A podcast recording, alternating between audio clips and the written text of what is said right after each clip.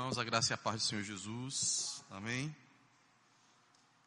A fé é a certeza de dias melhores. Eu gostaria de convidá-los a abrir em Hebreus, capítulo número 11, no versículo de número 1. Hebreus 11, versículo de número 1. Esta é uma mensagem que está um pouco adaptada, mas eu já trouxe aqui para a igreja. E eu gostaria de relembrá-los, já que passamos ainda por um momento de turbulência difícil, de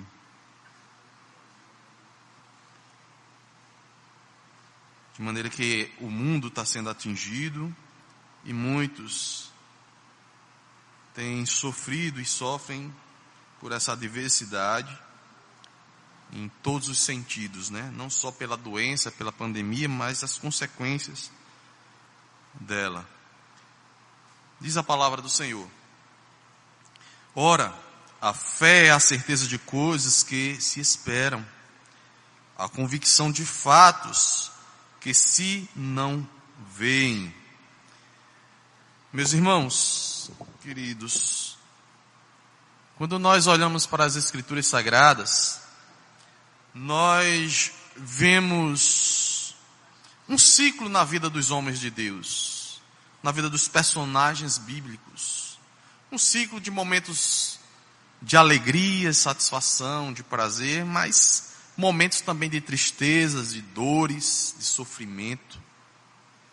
Na verdade, esse ciclo que nós identificamos nos personagens bíblicos é o ciclo da vida humana, que atinge todos os homens.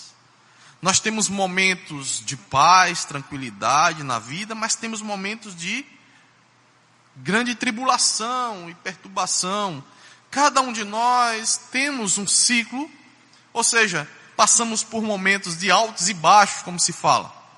Passamos por momentos de dias bons, mas também de dias difíceis.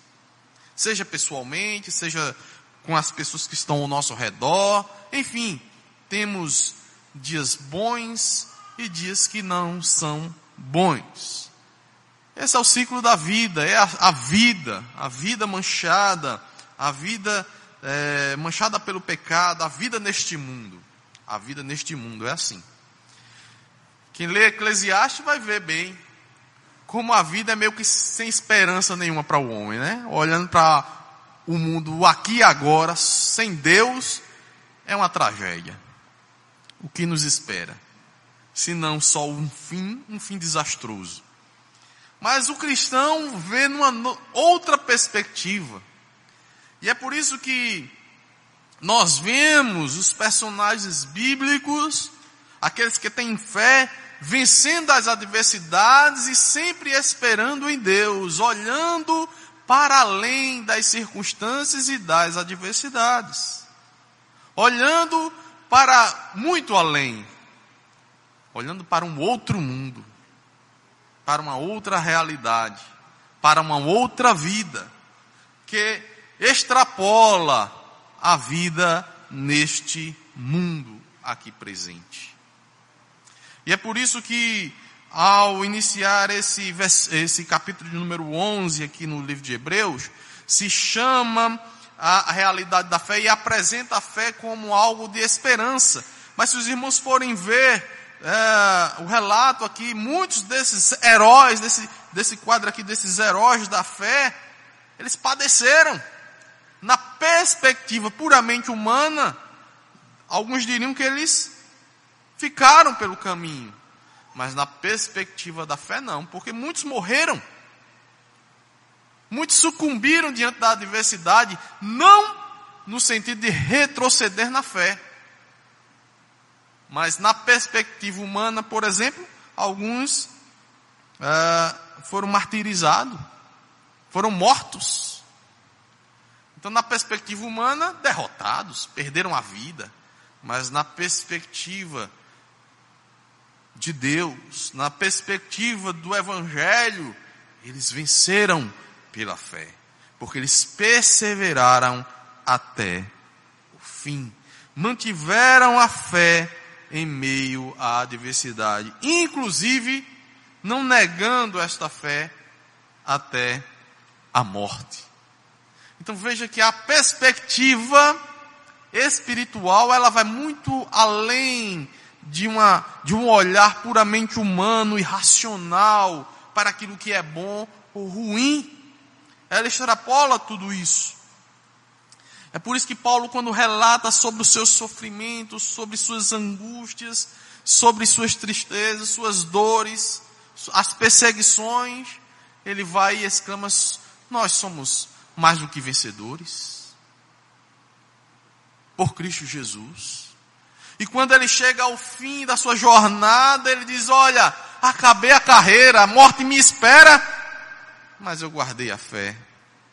Então a perspectiva é muito além do que aquilo que nós costumamos a dar em relação à nossa vida, em relação às coisas de Deus e ao mundo que nos espera. Porque parece, meus irmãos, que nós estamos tão cercados deste mundo que nós não conseguimos vislumbrar a glória celestial. Porque a Bíblia, quando fala de Deus e da presença de Deus, fala de glória, de algo glorioso, de algo majestoso. Muito além do que a vida aqui pode nos presentear. Mas esse olhar da gente parece uma coisa tão, tão distante, tão remota, que senão um mundo fantasioso. Ou seja, para muitos crentes não há uma perspectiva melhor de vida senão essa aqui e agora. E é por isso que muitas vezes, em meio ao sofrimento, muitos abandonam a fé. Porque eles não conseguem enxergar de que o bem de Deus está para além desta vida. Mas muitos dos irmãos que são exemplos para nós enxergaram assim enxergaram que a vida é muito mais. A abundância de Deus é muito mais do que este mundo presente. É muito além do que a realidade que nós vivenciamos. Seja ela neste momento para você boa ou ruim. Se está boa, saiba que há algo, há algo muito melhor mas muito melhor, inimaginável, que não se dá para descrever, não dá para, para relatar, porque nós não temos essa experiência ainda, nós não provamos. E Paulo, quando teve uma visão das coisas sublimes do céu, ele realmente expressa de uma maneira que, de fato, é algo incomparável. E por nós aprendermos pela experiência, pelo conhecimento, nós não temos como externar isso ou assimilar de uma maneira profunda e clara, porque nós não vivenciamos. É como se eu falasse de algum alimento, de alguma fruta ou alguma, alguma coisa que você nunca comeu e dissesse, olha, o sabor é esse, você fica imaginando, mas não sabe. Porque você não experimentou, então você diz, é bom ou ruim? Eu não sei. Eu vou gostar ou não vou gostar? Eu não sei porque você não experimentou. Nós só sabemos relatar aquilo que nós temos a vivência. E nós ainda não vivemos no céu. Mas a Bíblia nos apresenta um, um momento glorioso, um tempo glorioso, que está muito além de qualquer glória terrena, meus irmãos. E por que eu estou trazendo isso aqui? É porque muitas vezes nós olhamos para este mundo e em desesperança vivemos, principalmente nos dias como hoje, em que uma pandemia assola o mundo. E isso é preocupante porque tem afetado a vida de muitos, não só pela doença. A doença parece que vai ser o menor dos males. Mas as pessoas estão sofrendo de diversas formas, inclusive psicologicamente. Recentemente eu vi um relato, as pessoas estão surtando. Eu vi um relato de umas pessoas que estavam no restaurante, um casal estava comendo e um deles começou, o, o homem começou a tossir e foi agredido, o outro levantou porque achava que ele estava com Covid. Surtou. Parece-me que o outro se engasgou lá, coitado. Se Parece que foi isso. As pessoas estão surtadas. O índice de suicídio está aumentando, as depressões e tudo mais. Porque as pessoas têm uma perspectiva do aqui e agora. Só olham as circunstâncias, veem essa diversidade, não olham para o alto, não olham para o seu socorro, não olham, não tem esperança. E precisamos ter esperança. Nós acreditamos que Jesus, que Deus é soberano e Senhor de todas as coisas. Nós acreditamos que Deus é aquele que socorre o seu povo. Mas, meus irmãos, não raras, raras vezes, nós vemos nas Escrituras Sagradas o povo de Deus sofrendo. Muitas vezes pelos seus próprios erros, mas outras vezes não há explicação. Em alguns personagens, não há uma explicação clara do porquê daquele sofrimento. Aliás, há, mas não na perspectiva humana é justificável. A gente acha que aquilo é, seria justificar. Por que eu fazer as coisas certas e de Deus me traria sofrimento? Por quê? Né? A gente fica pensando. Por que agir corretamente me traria sofrimento? Mas a Bíblia diz que quando nós buscamos viver de maneira justa e santa, nós somos perseguidos, nós sofremos porque o mundo é mau. Nós vemos que muitos morreram porque faziam o quê? Pregavam o evangelho. E pregar o evangelho é uma coisa ruim? Não é. Mas quando nós olhamos uma perspectiva puramente humana, dizendo, como é que isso pode acontecer? A pessoa sofrer até a morte, perder a vida porque está fazendo uma coisa boa. As coisas de Deus, o olhar das coisas de Deus é diferente. E aqueles que olham pela perspectiva da fé em Cristo também vê diferente. É por isso que muitos tinham prazer, que foi até alertado por alguns líderes da igreja no segundo século, tinham prazer de irem, de irem ao martírio, serem martirizados, ou seja, se entregavam às autoridades para serem mortos por causa do evangelho. Opa, calma, não é bem assim, pessoal. Né? As autoridades interviram, as autoridades eclesiásticas. Se você for pego aí e morto por causa da, da sua fé, tudo bem, mas não, não, não se exponha de maneira porque eles tinham prazer de dizer: vou morrer por Cristo, vou morrer pela minha fé, por aquilo que eu acredito, pelo meu Deus. E eles viam isso como um privilégio, não como algo pesado e danoso.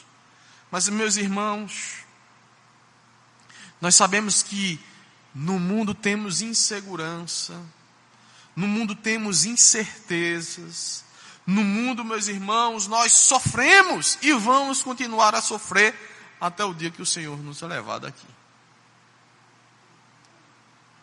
Mas nós não podemos esquecer pelo olhar da fé que Deus é o nosso auxílio. Deus é a nossa força.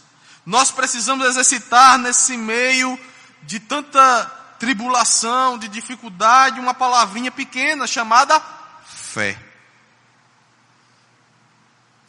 A fé que nos faz ir além. A fé que nos dá as condições de vencer as dificuldades. E quando eu digo vencer na perspectiva cristã, é não negar a fé.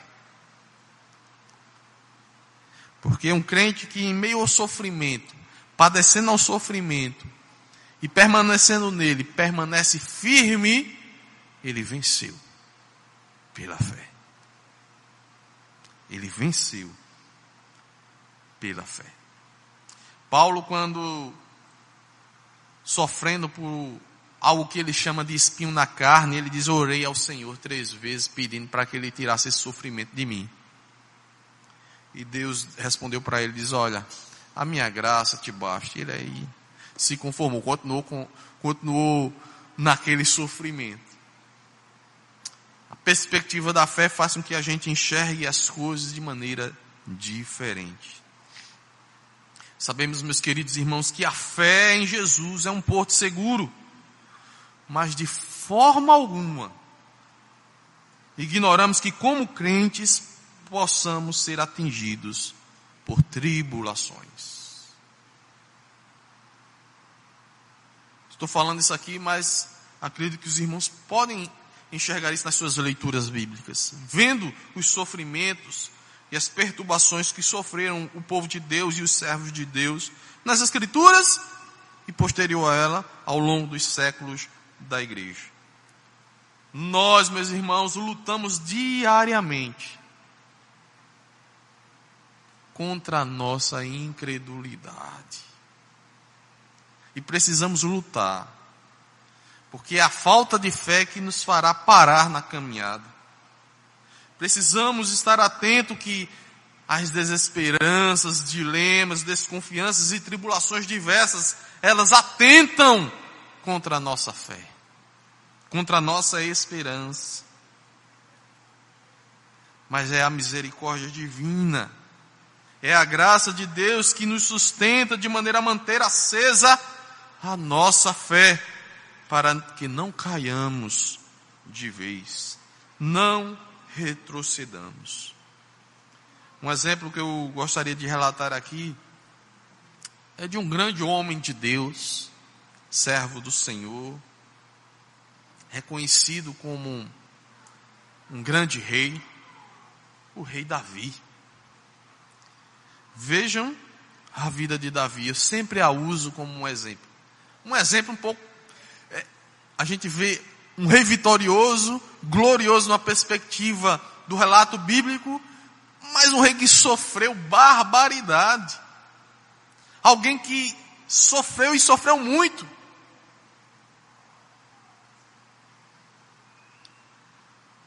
Muitas vezes, nos relatos, nós encontramos um Davi que não tem paz de espírito. Um Davi que está sofrendo.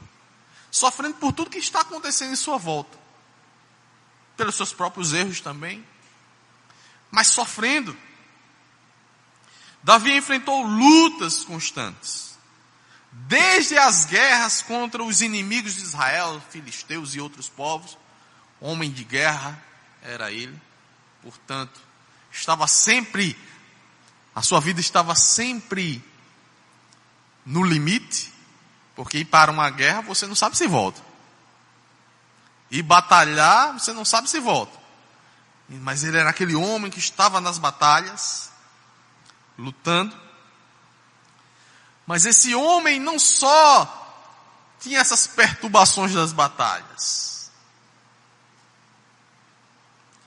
Ele também viveu problemas familiares graves, difíceis. A gente vê o seu problema com o sogro, que queria matá-lo. Né? Saul queria matá-lo. Imagine você ter um sogro que quer matar você. Viver perseguido de um sogro que tem poder, viu? que tinha poder de mandar gente e matar você. E foi o que ele fez. Aí você começa a fugir, se esconder em cavernas, se esconder em tudo que era lugar, porque o seu sogro quer matar você. Davi viveu isso, meus irmãos. Davi viveu problemas em relação aos seus filhos. Aí depois um dos filhos também queria tomar o seu poder. Queria usurpar o seu reinado, queria acabar com a sua vida. Um filho que ele não deixou de amar. Tanto é que na sua morte ele sofreu. Imagine um pai, uma mãe que tem um filho que quer acabar com você. É triste, meus irmãos. É um sofrimento terrível. É um sofrimento muito grande. Um pai que olha assim: o meu filho estuprou a minha filha. Filho de um casamento aí de um, uma outra mãe, né? Mas que acontece isso dentro da sua própria casa. Que sofrimento! Que coisas terríveis aconteceu na vida de Davi. Não é por pura poesia que nós encontramos Davi censurando sua própria incredulidade. Veja o que ele diz em um dos salmos. Porque te agitas, diz ele, ó oh, minha alma. E porque te perturbas dentro de mim, espera em Deus. Era muito sofrimento, meus irmãos. Não era fácil, não. Imagine, imagine você passando por uma dessas cenas que eu acabei de relatar na vida de Davi. É muito ruim, é difícil. E é por isso que muitas vezes nas suas expressões poéticas nós encontramos Davi chorando, a sua alma chorando diante de Deus. Mas vejam que Davi não perde a sua esperança, a sua fé em Deus. Ele está sempre olhando e recorrendo ao Senhor. Houve momentos em sua vida que ele se achou esquecido de Deus. Ele, ele achou que Deus o tinha abandonado, o tinha deixado para trás. Ele diz: Eu disse em minha precipitação, lançado fui da vista de teus olhos. Ele estava sofrendo tanto que ele diz: Deus esqueceu de mim. Deus não olha mais para mim. Deus me abandonou e agora o que me resta é só esse sofrimento. E ele expressa isso. Em outro lugar ele indaga sobre a sua própria, a, a própria natureza de Deus. Porventura esqueceu-se Deus de ser misericordioso? Porventura rejeitará ele para sempre?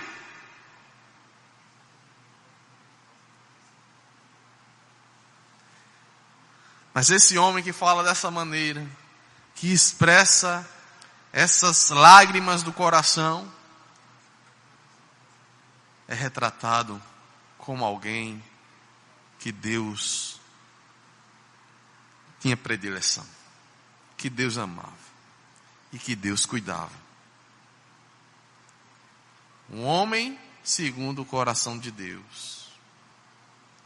Porque mesmo em meio a isso, ele nunca deixou de buscar ao Senhor e de esperar em Deus.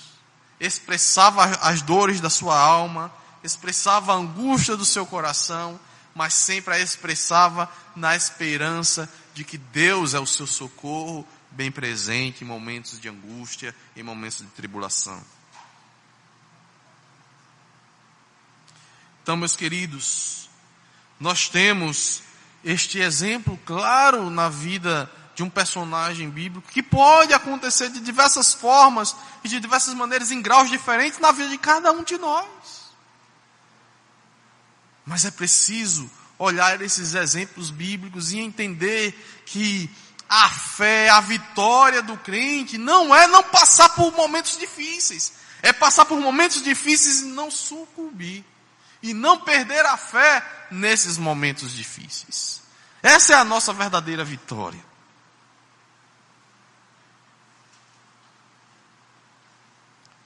Verdadeira vitória é eu nunca adoecer. Mas é mesmo em meio a uma doença, eu estar olhando para o meu Senhor e louvando o seu santo nome. Essa é a verdadeira vitória. Porque não é tão simples quanto parece. É difícil, porque o sofrimento traz muita angústia ao coração do homem, seja ele qual for. A desesperança nos tira do rumo, não faz com que a gente enxergue claramente o dia por vir. Então é preciso que nós mantenhamos a nossa esperança em Deus, alimentemos a nossa fé. Nós precisamos seguir o conselho do Salmo 27, 14, que diz: Espera no Senhor, ser forte, Ele te fortalecerá o coração, espera no Senhor. É preciso olhar para as dificuldades pelos olhos da fé, a fim de não esmorecer, e quando tentado, não se afastar de Deus Embora eu esteja dizendo isso para vocês nesta manhã, eu quero utilizar a mesma linguagem que o apóstolo, o, apóstolo provavelmente, ou não, escrevendo aos Hebreus, ele diz: embora eu fale dessa maneira, não é essa perspectiva que eu tenho de vocês. Eu não penso que alguém aqui possa sucumbir em meio à tribulação, mas acredito firmemente que aqueles a quem Deus separou há de perseverar até o fim. Embora eu fale dessa maneira, não tenho dúvida que as tentações, as inquietações e pesares podem até te inclinar como o vento encurva um caniço. Sua haste flexível toca o chão, mas não se quebra. Não é esmagada. Volta para o seu lugar. Ela se inclina, mas não parte. Volta. E assim são os filhos de Deus. Pode até viver momentos de, eh, de baixa na fé, mas eles se erguem novamente, vigorosos, fortes, porque o Senhor cuida do seu povo. O Senhor é aquele que nos preserva, meus irmãos. É aquele que nos dá a vitória no dia a dia. É dessa maneira, quase esmagado, que você, mesmo com grande dificuldade, conseguirá se erguer novamente. Pois o Senhor sustenta cada um de nós. Ele concede a cada um de nós, por meio do seu Espírito, a fé necessária para enfrentar as lutas e vencê-las. Não é isso que nos diz as Escrituras? Que Deus não permitirá provações as quais nós não poderemos, poderíamos suportar. Então, tudo aquilo que nós passamos nessa vida é porque Deus enxerga que nós somos capazes de suportar, porque Ele nos dá esse suporte. Ele nos dá as condições. Portanto, meu querido, quando as dificuldades vierem ou se estiverem sobre sua vida, saiba que Deus estará ao seu lado e Ele dá a condição de vencer essa dificuldade. Na fraqueza nós somos fortes com o Senhor. E mesmo quase desfalecendo, sussurramos como salmista: Não retires totalmente de minha boca a palavra da verdade. Meus irmãos, eu quero concluir dizendo o seguinte: diante do que a Bíblia relata sobre a fé. A fé, ela nos estimula a não desistir jamais. Portanto, não desista jamais, seja qual for a sua luta. Seja qual for, não desista jamais, porque a Bíblia promete, diz, é o próprio Deus que diz, né? Promete, Ele sempre estará conosco. Sejamos fiéis a Deus em tudo, inclusive quando as coisas não vão bem. Persevere até o fim. Se não fosse uma luta e uma dificuldade, meus irmãos, a Bíblia nunca diria nunca nos exortaria a perseverar até o fim. A perseverança é necessária porque há uma dificuldade. E se não houvesse dificuldade, não havia necessidade de perseverar. Era tudo muito bom e bem obrigado. Mas Deus nos chama a perseverar até o fim. Portanto, jamais desista, jamais retroceda. Segundo, entenda que Todos os fiéis passam por luta. Não é só você que sofre, não. Não é só você que passa por dificuldade, não. Todos passam por lutas e provações em um momento da vida ou em vários. Todos. Você não é o único que enfrenta problemas. Não tem aquele olhar de coitadinho, não mas se fortaleça em Deus e veja além das dificuldades. O exemplo que eu dei aqui foi o de Davi. Mas tantos outros que a gente pode ler, e se você perguntar aos seus irmãos aí, as que já passaram e que passam, você vai saber que não é só você que sofre, não. Todos passamos por momentos de dificuldades. Se não passamos ainda momentos ainda ruins, vamos passar porque é a vida. Vamos enfrentar mortes de entes queridos. Vamos enfrentar tantas coisas que nós não gostaríamos que acontecesse conosco, mas vai acontecer porque é a vida. É a vida. Então entenda que não é só você que sofre no mundo. E principalmente em relação à fé. Os seus irmãos da fé estão sofrendo também por aí. E eu quero dizer para você que há pessoas que levam cargas muito mais pesadas do que a sua. Eu estava lendo essa semana, alguém postou algo que era dizer assim, é, como foi? Eu estava chorando porque eu não tinha um sapato novo. Mas quando, quando eu vi alguém sem um, um pé, agradeci a Deus. Ou seja, você pode até estar sofrendo por algo, mas tem alguém sempre com algo pior do que você sofrendo. Depende da perspectiva e como você olha as coisas, a realidade. Então é melhor não ter um sapato novo do que não ter um pé, né? Com certeza. Então, meus queridos, há pessoas que estão com uma carga muito mais pesada do que a sua e que são exemplos de fé e de vida com Deus. Eu quero encerrar dizendo, meus queridos, que você não será derrotado, pois somos ensinados pela palavra de Deus que os verdadeiros filhos de Deus, pela fé, prosseguem na luta, desfrutando das misericórdias e da graça divina. E aí, mais uma recomendação: faça da oração a recarga de suas baterias. Se coloque aos pés de Deus nessas dificuldades, porque você vai recarregar a sua esperança, as suas baterias, as suas forças, pois buscando ao Senhor, nós vamos golpear a nossa incredulidade, e assim nós não estaremos entregues ao fracasso. É buscando a Deus, em oração, que você vai se fortalecer. Lembre-se, você não é um fracassado. Nós não somos fracassados. Mas como diz a palavra do Senhor, nós somos mais do que vencedores. E é nessa perspectiva que nós devemos encarar a vida. A vida de quem é mais do que vencedor e não um fracassado. Portanto, meus queridos, nunca um crente deve desistir de lutar, porque jamais Deus desistiu de um dos seus filhos.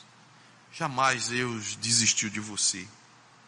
E por fim, quero vos recordar que nós não somos daqueles que se retiram para a perdição, mas daqueles que creem para a conservação da alma. Que Deus nos abençoe e nos agracie, nos ajude a prosseguir firmes na fé, não importando o que venha pela frente, ou o que esteja acontecendo conosco hoje. Que Deus nos agracie em nome de Jesus, pastor Eudes.